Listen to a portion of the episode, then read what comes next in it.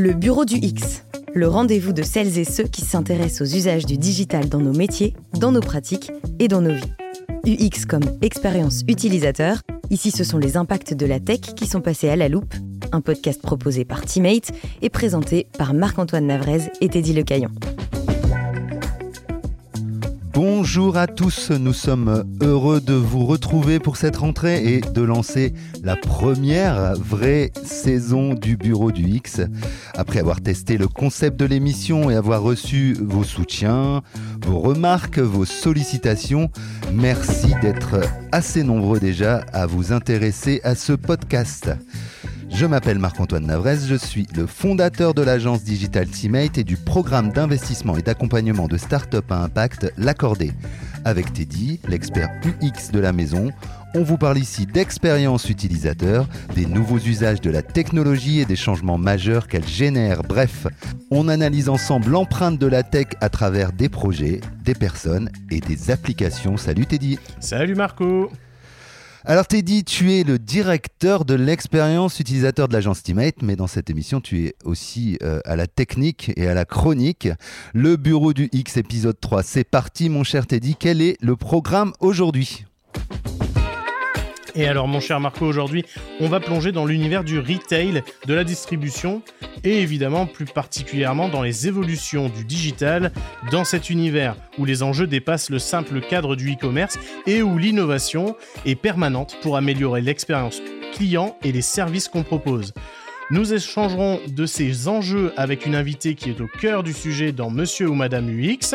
Et je présenterai ensuite ma chronique Star du où j'ai sélectionné une superbe appli à vous présenter. Et on termine avec UX31 qui met en avant le pitch d'une startup en 31 secondes. Merci Teddy, merci. Alors c'est vrai, nous sommes dans la région euh, du retail, dans les Hauts-de-France. Les trois plus grandes entreprises en termes de chiffre d'affaires sont des mastodontes mondiaux de la distribution. Il s'agit bien sûr de Auchan, de Decathlon et de ADO, la maison mère de Leroy Merlin.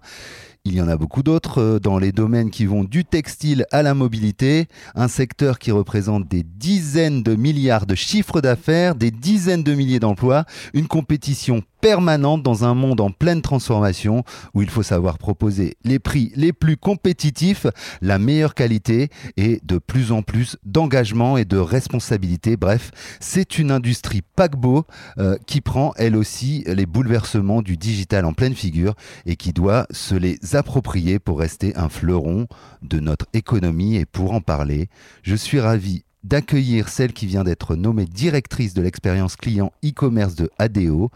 Head of CX e-commerce dans le texte, et dont l'équipe a pour mission de construire la stratégie expérientielle digitale globale de Leroy Merlin et ses ramifications.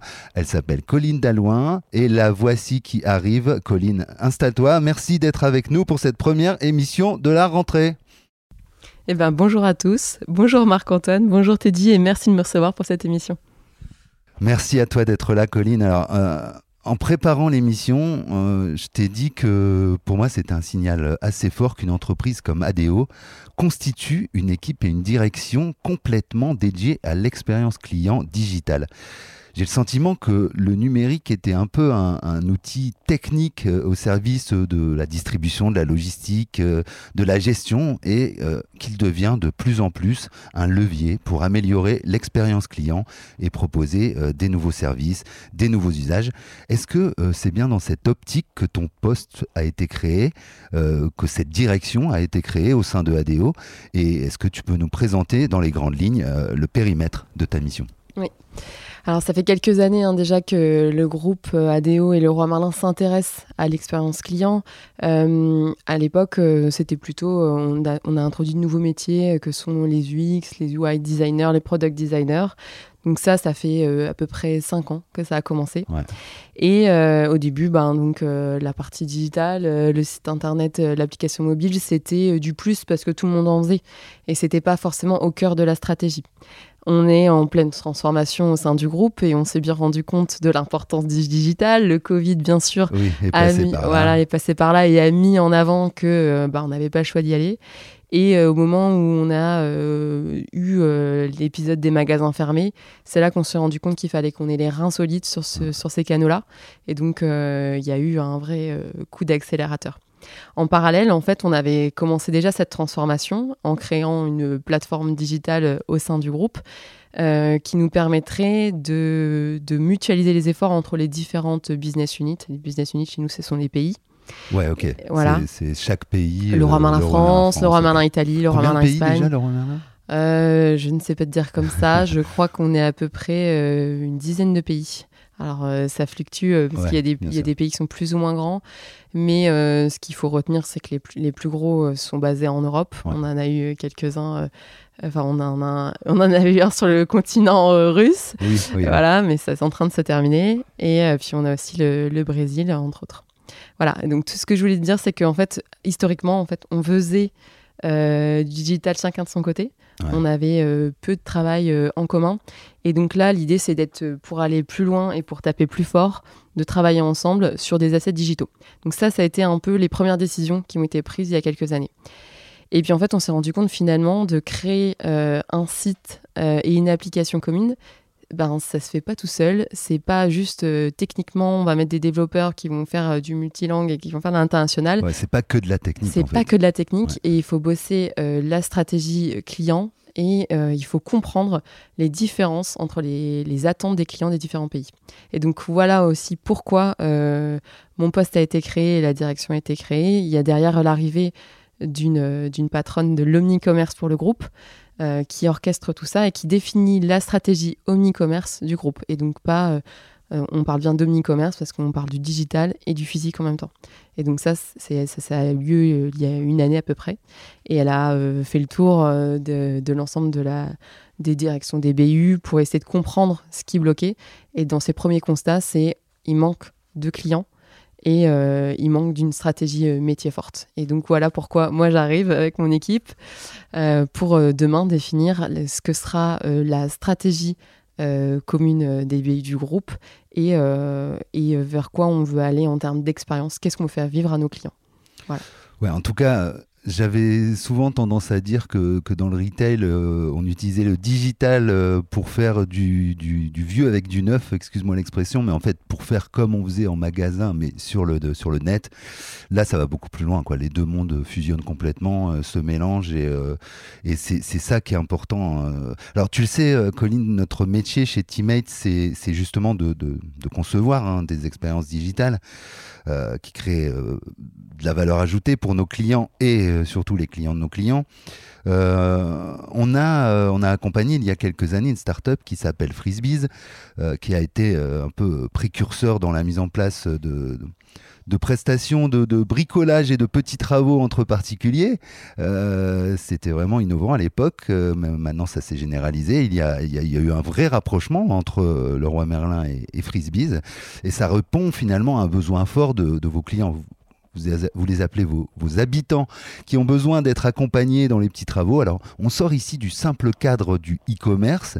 Est-ce que vous travaillez à, développer ce type d'initiative pour élargir la gamme de services que vous allez proposer à vos clients en utilisant finalement la, puissance du digital pour résoudre euh, des contraintes, des irritants, euh, des besoins euh, auxquels ils peuvent être confrontés? Oui. En fait, euh, en effet, euh, Frisbee, c'est un des premiers exemples euh, d'ouverture hein, en bossant avec des, startups qui vont venir compléter notre proposition de valeur pour le groupe, pour, être, pour avoir une réponse pour tous nos habitants dans toutes les situations. C'est ce qu'on essaie de faire. Et en effet, jusqu'à présent, on a testé beaucoup de choses et on avait un peu du mal à trouver le modèle.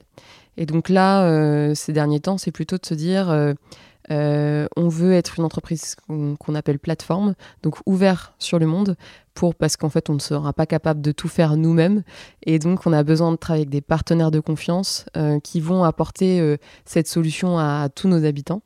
Et donc on travaille de plus en plus sur des business models un peu gagnant-gagnant avec nos partenaires. Donc Frisbees a été un bon exemple en effet. Il y en a y en a plein d'autres qui arrivent, qui existent déjà. Et donc, ce qu'il faut euh, avoir en tête, c'est que ça répond à notre stratégie qu'on appelle chez nous les trois courbes. On a la courbe du retail qui est le modèle économique en fait qu'on maîtrise bien, qu'on connaît bien depuis des années et qui a toujours des belles années de, devant et qu'on doit continuer à développer. On a ce qu'on appelle la courbe omni-commerce, donc c'est le passage du digital au magasin, du magasin au digital. c'est là où les, ça se croise. C'est là où ça se croise, effectivement. Et ce qu'on a ce qu'on appelle la courbe plateforme. Donc, c'est notre dernière courbe. Et en fait, euh, donc, ce qu'il faut retenir, c'est que toutes ces courbes sont ont un effet cumulatif. Et donc, on a besoin de travailler ces trois courbes en parallèle. C'est pas la courbe du, de plateforme qui va remplacer le retail ou l'omni-commerce. Les trois sont nécessaires. Mais il faut qu'on arrive à créer les bons ponts entre ces courbes pour répondre à nos clients, que ça soit transparent et euh, on sait que nos clients, euh, ils, passent entre les trois courbes. Et donc nous, notre sujet, c'est de travailler sur euh, leur expérience et leur enchantement client sur ces trois courbes. Vrai. Mais c'est vrai que depuis le Covid, on a, enfin, je le vois, hein, la dernière fois que j'ai été euh, à Leroy Merlin, j'ai fait le drive euh, naturellement, alors qu'avant, euh, enfin voilà, c'est un peu ces, ces, ces, passerelles là entre je commande en ligne, je vais chercher en magasin, je, j'ai une appli pour les petits travaux. Et puis tu disais, il faudrait que, faut que ce soit transparent pour les utilisateurs. Et en fait, on sait que la technologie, en tout cas pour les passages sur tes différentes courbes, hein, la technologie, elle, elle, est puissante, mais quand elle est transparente, mais pour qu'elle soit transparente, c'est compliqué euh, de, mettre de mettre tout ça en place. D'où l'importance d'être finalement toujours connecté euh, au client, euh, à son parcours, à ce qu'il va lui avoir comme besoin et comme irritant. On en parlera un peu tout à l'heure. Tu m'expliquais en préparation qu'il y avait un, défi de, globalisation de l'approche digitale au sein du groupe. Hein. Tu, tu l'as même, tu t'en as même parlé un peu euh, en introduction. Euh, il y a une harmonisation à mettre en place pour euh, passer finalement d'une logique technique à une logique expérientielle de façon plus synchronisée, plus généralisée. quels sont les grands, tes grands enjeux à toi, ou enfin les grands enjeux de, ta direction pour favoriser cette culturation interne et, finalement continuer à innover tout en ayant euh, cette stratégie de globalisation? On sait qu'innover, c'est de la cellule et, tout ça, il faut le généraliser. Oui, tout à fait. En fait, euh, les grands enjeux là qui sont devant nous, c'est de bien comprendre les divergences et euh, les points de recoupement entre les stratégies euh, locales dans, les différents pays et globales. Et en fait, c'est vrai que on a du coup, comme je l'expliquais, plutôt travaillé à qu'est-ce qu'on peut faire en commun quitte à deux fois devenir un peu moyennisant. Parce qu'en fait, euh, quand on veut faire du commun euh, avec euh, du multi, enfin différentes cultures et différents clients, on a tendance à tirer vers le bas l'expérience. Alice, c'est un peu. Voilà. Et donc, ça a été plutôt ça ce qu'on a vécu ces derniers temps. Donc, un des enjeux, c'est de vraiment bien comprendre les différences culturelles, les différences d'utilisation des clients, ce qu'un client de, chaque, dans chacun des pays a besoin. Donc ça, c'est vraiment tout un enjeu de, compréhension qui va se jouer. Et après, c'est voir comment on peut fonctionner pour euh, laisser l'autonomie et l'innovation en local qui va aller nourrir le commun. En fait, euh, historiquement, on, est une entreprise qui aime bien faire des tests. Euh, donc, quand je parle en local, ça peut même être en ultra local. Il y a des magasins qui testent beaucoup de choses, même avec des startups. Ils sont, en fait, les directeurs de magasins sont des patrons de d'entreprise, donc en fait ils ont envie de tester aussi des choses. Et souvent, euh, les tests, qui soient bons ou mauvais, ne redescendent pas au siège ou dans les autres magasins et on ne profite pas du retour d'expérience.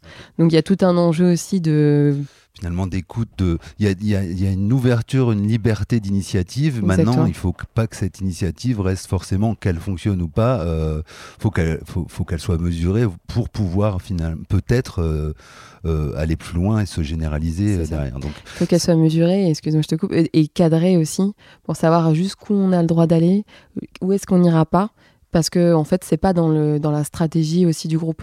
Je peux te prendre un exemple concret. On a euh, bientôt la Pologne qui va onboarder sur notre plateforme euh, technique. Euh, la Pologne, en fait, historiquement, ils ont, ils ont il y a beaucoup de clients polonais qui utilisent ce qu'on appelle le checkout as a guest, donc ils ne se créent pas de compte client pour acheter sur le site. Oui, le checkout as, as, a guest, du coup, le parcours de paiement, mais sans compte utilisateur. Exactement. Et en plus, petite subtilité polonaise, la, la, commande se confirme et le paiement a lieu après. Voilà, c'est subtil, c'est comme ça que ça marche en Pologne. Il faut le savoir, mais du coup, en fait, euh, c'est quelque chose que déjà l'histoire de la confirmation. Ça, paraît un détail, mais ça change tout. Ça change tout. Plateforme technique ou voilà. il workflow qui. Exactement, ça change tout. Et, euh, et, quand on a une stratégie du groupe qui est plutôt sur de la rétention client, de l'activation client, parce que l'acquisition de clients, on sait que ça coûte cher et euh, puis voilà, c'est compliqué et eh ben en fait euh, c'est là que là que le rôle du commun euh, arrive euh, et donc moi au sein du groupe ADO de dire bah voilà ça c'est hors jeu de notre stratégie. La Pologne faut arrêter. On n'ira pas, on n'ira pas les Polonais désolé. ouais ouais non mais ok je comprends bien donc finalement il y a, y a, y a ADO a toujours été une entreprise innovante mais c'est cette liberté de, de, finalement de faire du test and learn en local voire micro local et après bah comme tu viens de l'expliquer, bon, il y, y, a des sujets où, où, à un moment il faut harmoniser et, avoir le même process parce que les impacts sont énormes quand il y a un fonctionnement différent d'une cellule, euh, même si euh, même s'ils ont de la, très bonne charcuterie et de la très bonne vodka, euh, en ah, tu sais que aimes bien toi la vodka. La charcuterie, ah ouais, la, la charcuterie aussi. Ok, alors bah justement, alors euh, Colline, avant de continuer l'échange, on va, on va écouter Teddy. Tu sais que euh, dans, dans, dans, dans, notre émission, il y, a une chronique qui s'appelle Les Stars du X qui, qui, met en avant euh, une application avec une belle expérience utilisateur qui est un peu décortiquée par notre cher Teddy. Et c'est maintenant, c'est à toi Teddy. Yes, allons-y. Et alors, je m'écarte quelques temps du retail hein, pour vous emmener dans l'univers du divertissement. Je vais vous parler de cinéma et particulièrement de l'application Canal+. Elle est utilisée par plus de 6 millions d'abonnés à travers le monde. Et récemment, le groupe a intégré plusieurs bouquets euh, concurrents pour enrichir son offre et son catalogue. Alors, on sait que OCS était déjà disponible depuis longtemps, Bein Sport, Eurosport également, mais depuis peu, on peut retrouver Disney+, Disney, hein, comme disent les Américains. On a aussi Disney. Disney. Disney. Disney. moi aussi, j'ai un bon, bon, accent. On a aussi Netflix, euh, Paramount euh, Plus et il y a quelques mois, Apple TV Plus. Alors, en fait, Canal rassemble un maximum de bouquets disponibles dans ses offres. Alors pour ma part, ça fait déjà longtemps que j'ai résilié mes, abonnements euh, Disney et Netflix, notamment pour les retrouver sur Canal, sur Canal+, parce que bah, mine de rien, ça fait des économies en fait, en réalité. Tu veux, tu veux ajouter quelque chose? Non, non, je, je, je, sais que tu es très économe, donc euh, ça m'étonne pas de toi. exactement. Alors là où je veux en venir, c'est qu'en rajoutant ces services, Canal a aussi transformé son application en conséquence pour mettre en avant les productions des différents services. Avant Canal+, c'était ses propres créations, c'est pas son, propre catalogue, et puis c'était ça qui mettait en avant, bah, comme les autres en fait. Ouais, c'est ça. Tout simplement. Sauf qu'aujourd'hui, eh bien, ils ont drastiquement fait évoluer leur application.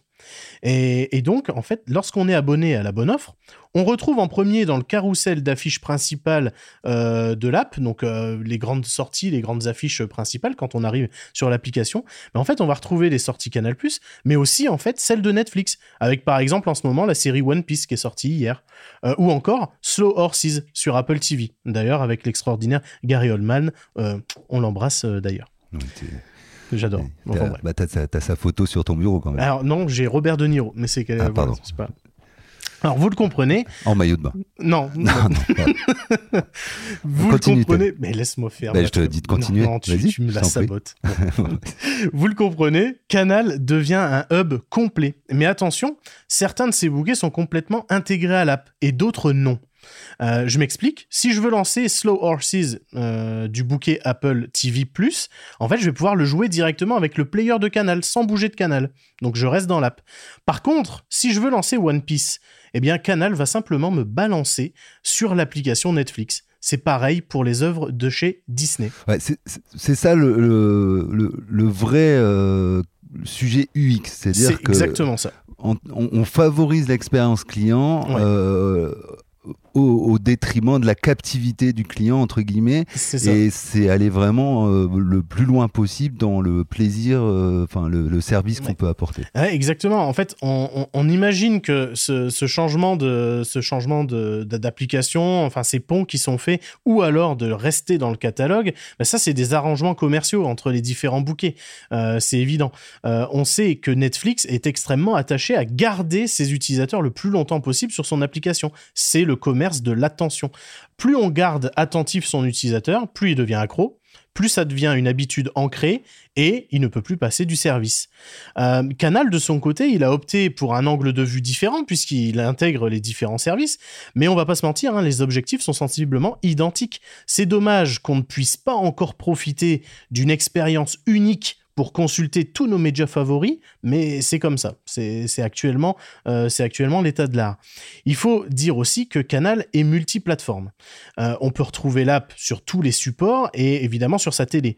Et je voulais mettre en avant le fait qu'il est possible d'envoyer un média lancé de l'appli depuis son smartphone vers la télé ultra facilement, avec, euh, avec les vidéos à la demande d'un côté, mais aussi les chaînes en direct. En réalité, techniquement, c'est plutôt sympa, c'est plutôt balèze déjà d'une. Et euh, en fait, ils, viennent se brancher totalement sur les technologies d'Apple avec AirPlay et Chromecast. Donc c'est très multimodal. Ouais, moi je trouve qu'effectivement, on aime bien les, belles applications les, chez, chez Teammate. Hein, euh, rien que le multi-live, euh, ah, c'est quand même assez exceptionnel mm. techniquement ce qu'ils ont réussi à faire. Exactement. ça, va très loin en stream comme ça.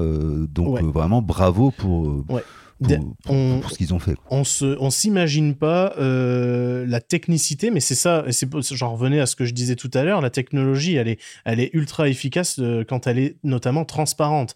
Mais le, comme tu disais, le multi-live euh, en direct, etc., et d'avoir plusieurs flux sur ta télé, si tu veux regarder d'un côté un match de, de, de télé, puis d'un seul coup c'est les pubs, alors tu vas changer un autre programme, et puis tu attends que la pub elle passe et tu le vois un petit peu sur le côté parce que tu as mis un, un multi-live. En réalité, c'est ultra balèze en fait.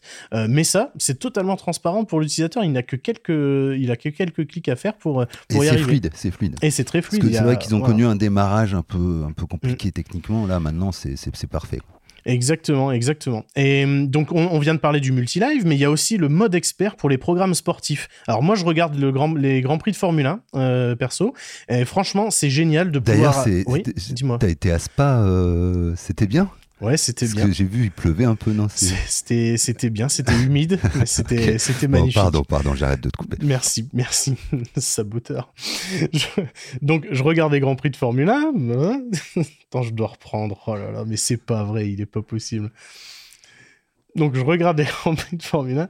Franchement, c'est génial de pouvoir avoir accès à la position des pilotes en direct sur le circuit. Ça, c'est le mode expert.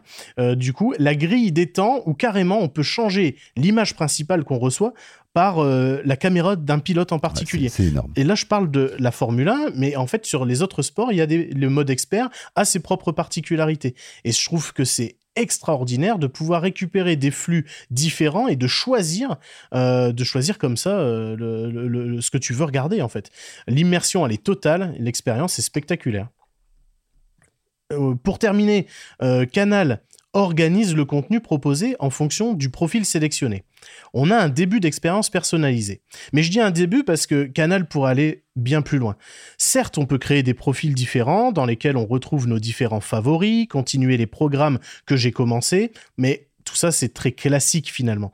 À la fois dans la présentation des contenus et dans la recherche, on pourrait proposer beaucoup d'autres fonctionnalités qui personnaliseraient encore plus l'expérience. Donc, euh, il sait très bien, Canal, que je regarde tous les week-ends de Formule 1 euh, de la saison. Donc, du coup, j'adorerais qu'il me mette en avant sur ma page d'accueil automatiquement mais le prochain Grand Prix F1 à Monza, par exemple, euh, le temple de la vitesse, et m'informer des différents horaires de diffusion des entraînements et de la course du dimanche, par exemple. Ça, c'est pour ce week-end. T'as envie d'être traqué, en fait. Hein. T'aimes bien qu'on te traque. De toute façon, on me traque. de toute façon, on, me traque. Donc, du coup, autant que ça me serve dans l'expérience utilisateur. Si, tu passes euh, ton temps à regarder euh, Canal, je vais te traquer aussi, Teddy, et je, vais te retrouver, t'inquiète pas. Je regarde que le soir. et les week-ends de Formule 1. Ouais. Non, après, voilà, un dernier détail, euh, par exemple, c'est peut-être un détail, mais sur Netflix, il y a les recommandations utilisateurs en pourcentage. Euh, sur Canal, ils vont mettre les critiques euh, mhm. qui parfois euh, sont très négatives quand, un monsieur Télérama qui est pas content. Ah ouais, c'est pas c'est pas toujours voilà, c'est assumé, c'est transparent, mais ça peut aussi inciter le, finalement l'utilisateur à ne pas regarder quelque chose. Tout à fait. Mais...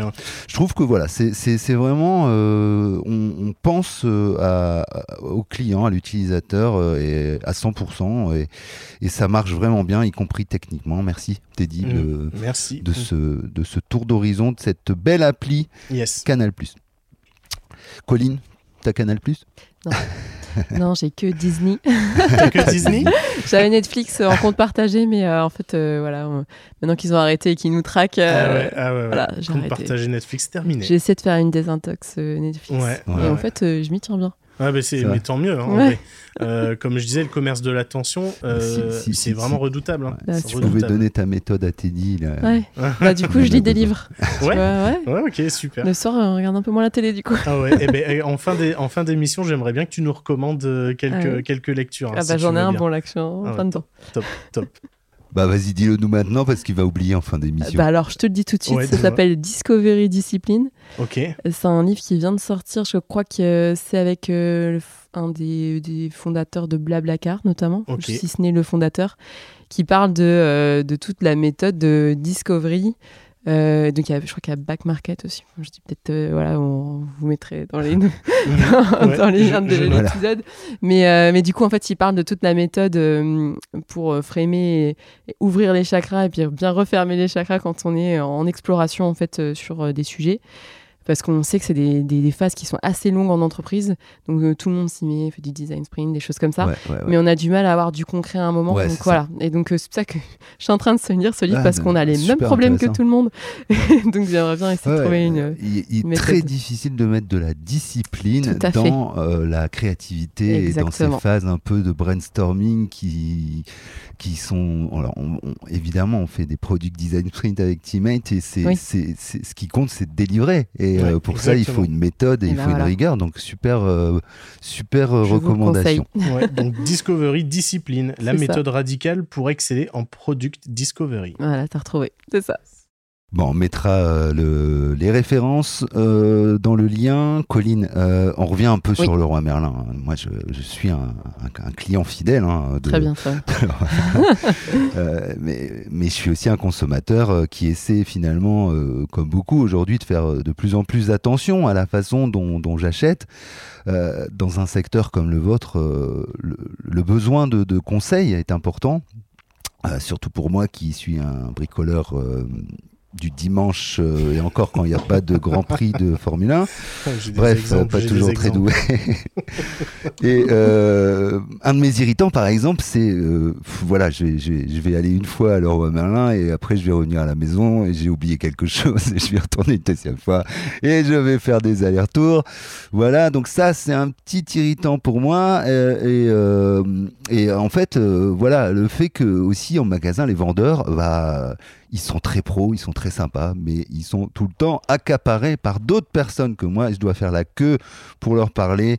Voilà. Bon, je te donne un exemple parce que ça c'est pas spécifique à Leroy Merlin, c'est spécifique à beaucoup de- d'enseignes. Euh, mais voilà, je- je- on se dit qu'on pourrait en termes du X euh, optimiser euh, l'approche conseil euh, et, et la préparation du passage au magasin et éviter à Marco de faire trois allers-retours et euh, d'oublier des trucs. Voilà. Euh, Est-ce que vous avez euh, ce genre d'usage en tête avec le digital aujourd'hui dans, dans les projets en cours ou même qui existent déjà? En fait, donc faut le savoir que plus de 60% de nos clients préparent leur visite en magasin sur euh, le site ou l'application mobile. Donc ça, c'est déjà un premier point qu'on a en tête parce que dans les intentions, quand Les le- fameuses courbes qui se croisent. Voilà. Mais donc les intentions clients quand ils viennent euh, sur notre site ou sur notre appli, euh, c'est souvent pour préparer une visite en magasin. Donc ça c'est hyper important pour nous et ça drive beaucoup de nos décisions, euh, y compris sur du design, de savoir ça. Donc ça c'est un premier point. Après, en fait, on a quelques initiatives déjà qui peuvent répondre à cet irritant que tu relèves. Euh, on a euh, toute euh, une, euh, ce qu'on appelle la vente à distance, ça fait un peu euh, vieille, bo- vieille boîte du Nord, Pas-de-Calais. Mais, mais en fait, c'est tous les nouveaux modes. C'est tous les nouveaux des modes de fois, vente. vous avez des mots super euh, Ah ouais. Head of CX e-commerce et vente à distance. Vous voyez les catalogues. euh. en gros, euh, c'est tous les, nouveaux modes de vente. En fait, c'est de donner à nos conseillers de vente, qui sont historiquement euh, du coup que sur la surface de vente, des moments où ils sont disponibles pour, nos clients au téléphone. Donc ça, c'est en fait, tu le disais, pour le roi Merlin, c'est hyper important la dimension conseil. on, se, on se compare à la concurrence en disant qu'on a vraiment une expertise, on se veut être une marque pédagogue. Donc toute l'expertise et le conseil pour la préparation de l'achat, pour la mise en œuvre, euh, c'est hyper important pour nous. Donc ça, c'est un point.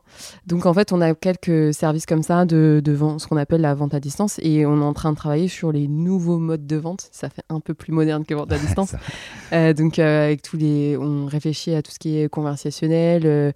Il y a quelques, voilà, il y a quelques initiatives, comme je disais tout à l'heure, qui sont entreprises aujourd'hui au local pour voir comment on peut demain mieux accompagner nos clients. Et donc on a aussi des fonctionnalités euh, sur le site et les applications mobiles pour améliorer l'expérience en magasin, donc euh, ce qu'on appelle les parcours euh, in-store en, américain. Mhm. voilà, et donc on a des, des, des fonctionnalités type se préparer un peu, bah, il y a la liste de courses qui est un basique, mais préparer après sa, son parcours en magasin en fonction de la liste, avoir euh, sur le site euh, le numéro. On fait des kilomètres. Bah, c'est ça. ah mince, t'as l'autre bout. Euh, on, on, a aussi la possibilité de retrouver l'allée du, du, produit. On a aussi une fonctionnalité sur l'application pour pouvoir faire clignoter l'étiquette électronique pour retrouver dans l'allée le produit en question. Waouh Ben oui wow. Colline en fait, est en train de me dire qu'en fait, je, je En fait, c'est peut-être que tu as ta solution. tous les moyens à, ma disposition voilà. pour pas galérer, mais je ne les ai pas utilisés. C'est ça, mais en fait, le, tout le sujet de, de toutes ces fonctionnalités-là, c'est aussi de fait, on, est, on sait qu'on est une entreprise avec beaucoup d'initiatives, on a plein de choses à raconter à nos clients, une grosse proposition de valeur. donc après, à un moment, il faut faire du tri. Euh, voilà. Bien sûr, bah oui. et, euh, et, bon, pour ces initiatives, dans tous les parcours in-store, tous les magasins ne sont pas équipés techniquement plus, euh, voilà, pour pouvoir faire ça. Donc à la fois les plans, les étiquettes. Voilà. Et donc on n'a pas toujours les informations aussi affichables sur le site et l'application mobile parce qu'on ne les a pas dans, dans le système d'information. Donc voilà. Donc c'est, Après, tu as de la chance, on a quand même une super audience de dizaines de milliers Mhm. d'auditeurs. Donc maintenant, tout le monde va le savoir. C'est ça tout le monde va savoir utiliser les fonctions. Alors, télécharger l'application Leroy Merlin, déjà, premier, premier, première chose à faire. Voilà. C'est vrai. Mais donc, euh, voilà, du coup, en fait, c'est des initiatives qui ne sont pas forcément communiquées en masse parce que pour le moment, tous les magasins et tous les pays n'en sont pas euh, équipés. Voilà, c'est pour ça la subtilité. Ok, mais à Lille, c'est équipé À Lille, ouais, les magasins lillois sont les bons élèves. C'est le magasin de Neuville-en-Ferrin bah, qui a fait les premiers tests, évidemment. On est au cœur du, du, siège aussi, donc euh, peut-être tu avais une petite question, ouais, bien euh, je sûr. crois. Exactement. Euh, pour bien s'occuper des consommateurs, puisqu'on parle beaucoup d'eux, effectivement, hein, et répondre aux besoins de conseils dont on vient de parler, il faut forcément bien s'occuper aussi des collaborateurs. On a tendance à les oublier. et il n'est plus question de choisir entre expérience client et expérience collaborateur désormais. Enfin, en tout cas, c'est mon point de vue. Est-ce que vous travaillez dans ce sens? Eh ben oui, tout à fait. En fait, euh, pour la petite information, euh, récemment, on a décidé, enfin récemment, ça doit faire deux ans maintenant, de supprimer au fur et à mesure les outils euh, de vente, euh, remplacer en fait les outils de vente qui sont disponibles en magasin mhm. pour en fait euh, avoir des outils communs, visibles à la fois. Donc en fait c'est la même chose que les outils clients, donc le, je parle du site et de l'application mobile, mais avec des fonctionnalités supplémentaires disponibles pour le collaborateur. donc se dire qu'ils ne sont pas comme les coordonnées les plus mal chaussées, qu'ils aient à, minima le même nombre, enfin les, les, mêmes infos et les, aux mêmes endroits. Parce qu'en fait, euh, je ne sais pas si vous parlez, enfin, tu le disais Marc-Antoine, tu parlais aux collaborateurs en magasin, mais souvent ils utilisent le site. Enfin, voilà, je ne sais pas si tu as déjà été derrière le bureau, ils utilisent le site. Je regarde, moi, je ouais. font, il faut surveiller, faut surveiller. Mais donc euh, voilà, ils utilisent le site euh, aussi dans leur quotidien, dans leur geste de vente. Et donc demain, ce qu'on veut, c'est améliorer leur expérience pour qu'ils puissent vraiment prendre la main, même sur le, le, compte client, aller aider le client à à aller euh, valider son devis. Enfin voilà, il y a, y a, tout plein de fonctionnalités qui, qui arrivent. C'est progressif parce qu'aujourd'hui, euh, on a un gros legacy avec ah euh, bah, plein d'outils un peu vieillissants. Le legacy, du coup, c'est en tout cas les, outils historiques. ça veut dire que le collaborateur aussi va devenir omnicanal. Enfin, le, le, vendeur, le conseiller magasin va devenir omnicanal finalement aussi. Donc, il, a, il a effectivement en plus pas mal de défis. C'est que, comme vous le savez sûrement, aujourd'hui leroymerlin.fr et l'application mobile vend aussi des produits de vendeurs tiers, mmh. ce qu'on appelle les marketplaces. Mmh, eh euh, et, du coup, en fait, euh, les collaborateurs en magasin ont potentiellement des fois la réponse pour les clients qui viennent les voir euh, pour une demande très précise, mais qu'ils ne vendent pas en magasin. Ils pourraient en fait potentiellement le trouver sur la marketplace et donc euh, sur le site internet et ils n'ont pas forcément les outils et les réflexes. Voilà. Et des fois, des clients viennent les voir en disant bah j'ai vu ce produit sur votre site, euh, je voudrais le trouver en magasin. Et la réponse euh, collaborateur, c'est bah en fait on le vend pas. Mais si, on le vend. Mais le collaborateur magasin. ne le vend pas en magasin. Voilà. voilà. C'est ce genre de choses sur lesquelles on travaille aussi. Top, top, top. Euh, alors, ouais, pardon, oui, il y avait une autre question. Ouais, j'en ai plein des questions. non, mais euh, je voulais, je voulais dire, euh, donc, Colline, cette année, ça, ça, a été marqué par une très forte augmentation d'un certain mode de consommation dans le retail. Je parle ici de la seconde main, du reconditionné, de la location. Les gens sont soucieux de l'environnement et consomment de manière plus, plus raisonnée pardon, désormais. Ce mode de consommation embarque tout un challenge en termes d'expérience utilisateur. Est-ce que c'est un sujet sur lequel tu travailles avec tes équipes? Oui, alors c'est un sujet euh, au cœur de la stratégie du groupe. Euh, on a euh, ce qu'on appelle nous tous les sujets d'alternative à l'achat neuf. On sait dans le retail, pas que chez nous, le modèle économique c'est vendre des produits neufs. Mmh. Sauf que vendre des produits neufs, c'est ce qui consomme le plus de ressources et, et voilà, donc du coup, on, sait que c'est quelque chose pour le moment hein, qui ne euh, peut pas continuer tel quel. Il faut qu'on se réinvente, il faut qu'on trouve d'autres business models. Et donc c'est ce qu'on appelle l'alternative à l'achat neuf chez nous. Et derrière, du coup, ça amène des sujets comme la réparation, la location, mmh. l'achat de produits d'occasion mmh. et euh, acheter aussi des produits qui ont un faible impact environnemental.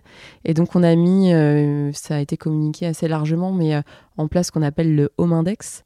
Home Index Home Index, c'est comme le Yuka, mais pour l'habitat. D'accord. Donc c'est un score en fait pour chacun de nos produits. Alors pour le moment, ils ne sont pas disponibles sur l'intégralité des produits qu'on vend parce que en fait, c'est toute une histoire de récupération d'informations. Donc dans un premier temps, on a d'abord euh, sorti le Home Index pour nos produits euh, en marque propre, ce qu'on appelle nous chez nous les MDH, et pour le H pour habitants, mmh. euh, marque des habitants. Et donc euh, voilà, on a d'abord euh, les fameuses MDH. Et donc on a d'abord récolté la data pour donc sur toute la chaîne de production pour pouvoir avoir le score sur différents critères qu'on a euh, on a beaucoup testé ça avec nos clients pour rendre ça compréhensible. Parce qu'en fait, c'est assez technique quand même, ah bah euh, ce qui se pose derrière. Et en fait, on apprend des choses. Enfin, moi, j'ai appris plein de choses euh, sur le carrelage. En fait, ça, consomme par exemple beaucoup d'eau pour, pour, mmh. être produit. Voilà, je ne savais pas parce qu'il y a des fours aussi qui montent à de très fortes températures. Voilà, j'ai donné un exemple parce que moi j'apprends aussi en bossant chez Leroy Merlin et ADO. Euh, donc ça, c'est quelque chose qu'on a mis en place. Donc là, on veut le développer, enfin, on veut le déployer aussi aux autres produits euh, qu'on a, qu'on vend chez nous et aussi aux produits de la marketplace. D'accord. Ça, c'est les étapes à venir. Et donc, du coup, demain, utiliser ces informations-là aussi dans euh, la navigation de nos clients. Par exemple, adapter nos algorithmes de ranking, donc c'est-à-dire le tri de nos produits dans les pages en fonction des critères, aller jusque potentiellement de la personnalisation de l'expérience pour on sait que c'est un client qui a euh, une forte appétence euh, à l'environnement, et ben on va plutôt lui pousser des produits qui ont un bon score euh, et lui mettre plus bas ceux qui sont plus polluants. Voilà, c'est des choses comme ça auxquelles on réfléchit au quotidien. Et, et, c'est vrai que c'est c'est pas évident parce que on sait que ça fait partie des attentes habitants qui sont très fortes, mais sur le bricolage, tous ces sujets d'alternatives à l'achat neuf et en fait, il y a, y, a, y a, plein de possibilités qu'on ne connaît pas toujours. Euh, et donc, euh, en fait, il faut qu'on aide à nos, nos, clients à rendre ça euh, lisible. C'est nous qui devons prendre notre part pour les aider, les aiguiller sur comment mieux consommer et mieux vivre dans leur habitat. Bien sûr. Voilà. Et donc ça, c'est au cœur de la stratégie parce que nous, notre sujet, c'est de rendre le monde meilleur. Bah mais c'est vrai, en fait, notre, notre travail, c'est d'améliorer l'habitat. c'est exactement ce qu'on essaye de faire tous les jours à ça. Bien sûr, bien sûr. Je me lève le matin en me disant ça. Ouais, d'ailleurs, euh, avant, il y a, enfin, on est à Euratechnologie ici, euh, et pas loin, il y avait le Tech Shop qui avait été créé par Leroy Merlin. Et euh, au-delà de parler de réusage, je me souviens que quand on y allait, il y avait un sujet d'impression 3D aussi, tu sais, pour toutes les petites pièces, plutôt que d'éviter de faire de la production de masse, bah, finalement de permettre aux clients de d'imprimer sa, sa, vis ou c'est encore euh, enfin, c'est pas simple mais c'est encore dans les tuyaux. En fait ce que je disais c'est dans tout le sujet de la réparation et du SAV nous on a travaillé aussi avec des partenaires là-dessus. euh, qui sont euh, spécialisés là-dedans qui, qui, accompagnent en fait d'autres retailers aussi en plus de nous pour aider à commander la pièce cassée nous, notre sujet c'est de aussi, enfin ça se joue aussi dès le choix des produits, de savoir en fait ce qu'on appelle nous, enfin c'est pas nous qui l'avons appelé comme ça, mais ce qu'on appelle l'indice de réparabilité. Ah en fait, chaque produit, enfin c'est pas toutes les familles de produits, mais une grande partie des familles de produits qu'on vend ont un indice de réparabilité. Ça veut dire est-ce que ce produit euh, elle va être facilement réparable Est-ce qu'il y a des pièces détachées disponibles Est-ce que c'est facile de les commander Voilà, ça c'est des choses sur lesquelles, euh, dans le choix des produits dans les différents marchés des différents pays, on se, enfin voilà, les équipes se posent à proposer les meilleurs produits et ça va aussi venir euh, du coup améliorer le, home index. Si le produit est réparable facilement, il a un meilleur score également. Ok. C'est très clair. Bon, j'ai une toute dernière question. On est euh, actuellement, Colline, euh, tu le sais très bien, dans une révolution digitale majeure, notamment avec euh, la démocratisation et la multiplication des intelligences artificielles, multiservicielles. C'est un potentiel assez énorme hein, en termes de nouveaux usages à proposer à vos clients. comment vous vous appropriez ces technologies pour les intégrer à votre objectif qui est d'enchanter euh, en permanence euh, l'habitant et, vos clients euh, sur, sur, tous les canaux de, contact alors c'est une très bonne question parce que c'est un sujet qu'on a abordé plusieurs fois déjà cette semaine. Alors on est vendredi, donc voilà. donc voilà, c'est un sujet qu'on regarde, on, documente, on ouvre les chakras là-dessus. On a tout un sujet qui est lié à hum, toute la notion de protection de la donnée personnelle et les données aussi de notre entreprise. Donc pour le moment, tout ce qui est en open source, euh, on sait qu'on n'ira pas, même si on mm. regarde euh, de très près. Euh, et donc on est plutôt en train de voir quel usage on pourrait en faire, même en interne, avant de rentrer sur des usages, des usages pardon, externes. Donc on se dit par exemple, quand on interviewe un client, on parlait de ce matin avec un UX de mon équipe, quand on interviewe un client, en fait, soit on fait un sondage, soit on passe une heure qualitative avec lui en testu, et en fait, euh, du coup, ça prend, ça coûte cher, ça prend, ça prend du temps, et du coup, euh, c'est, on a du mal à en faire euh, systématiquement sur tous les projets. Et donc là, on se disait ce matin, bah, il y, a de, y a des solutions qui intègrent ça maintenant nativement. On a, on a vu ça chez Maze, qui intègre ça. Magnifique. Et, et, du coup, en fait, on, on, se dit, bah, pourquoi pas demain tester ce, ce, genre d'usage avant d'aller voir directement à nos clients finaux. C'est mmh comment on peut euh, créer en fait euh, euh, des questions avec, sur lesquelles l'intelligence artificielle va rebondir pour aller un peu plus loin, un peu plus profondément, faire le jeu des, des cinq pourquoi avec nos clients finaux pour pouvoir réfléchir à ça. Donc voilà, on est vraiment au démarrage. on s'interroge de la bonne manière d'y aller avec quelle techno Parce que si on est quand même inondé en ce moment. Euh, chacun annonce euh, son truc de, dans son coin. Donc, ah ouais, ça devient un catalogue. Euh, après, c'est de l'intégration, mais c'est un vrai sujet. Et en tout cas, bon, c'est vrai que nous, en tant qu'agence, nos clients aujourd'hui nous sollicitent pour finalement pas penser IA, mais penser usage de l'IA. Et on a plein d'idées, hein. donc ah, n'hésitez pas à bah. venir nous voir parce que voilà, même dans le dans les manuels, dans le montage, dans tout ça, l'IA n'est pas juste un agent conversationnel, elle peut aller euh, trouver rapidement une information pour un bricoleur du dimanche qui en a marre d'avoir des notices en chinois, par exemple. Mais euh, voilà, il y, a plein de cas d'usage. c'est ça, on, a, on, en a plein. On en a cité, là, je parlais de celui euh, vers l'externe, on en a pensé aussi en interne. Et j'ai euh, bah, voilà, une personne, de, une cousine chez moi qui travaille dans une grosse boîte du 440, je donnerai pas le nom, mais qu'ils ont contractualisé avec Chat GPT. Et maintenant, même pour leur utilisation de leur data pro au quotidien. Euh, leur demande voilà quelle campagne a le plus marché en Afrique du Sud? Et ben, mais ils ont la réponse comme ça. Donc même oh pour pour augmenter les collaborateurs dans leur quotidien et ça c'est vraiment fort. Mais c'est ça, augmenter la force des gens. trop passionnant tout ça. Euh, alors euh, pour conclure l'émission, euh, Colline, on, a une dernière petite chronique, ça s'appelle UX31. à chaque épisode, on sélectionne une start-up qu'on apprécie, qui nous tient à cœur ou qu'on accompagne et un de ses fondateurs ou une de ses fondatrices pitch cette startup en 31 secondes maximum. Aujourd'hui, c'est un projet qu'on adore, qu'on va vous présenter. Ça s'appelle Echo, E-K-O-O. Et en termes d'expérience digitale dans le retail, on est au cœur du sujet, tu vas voir.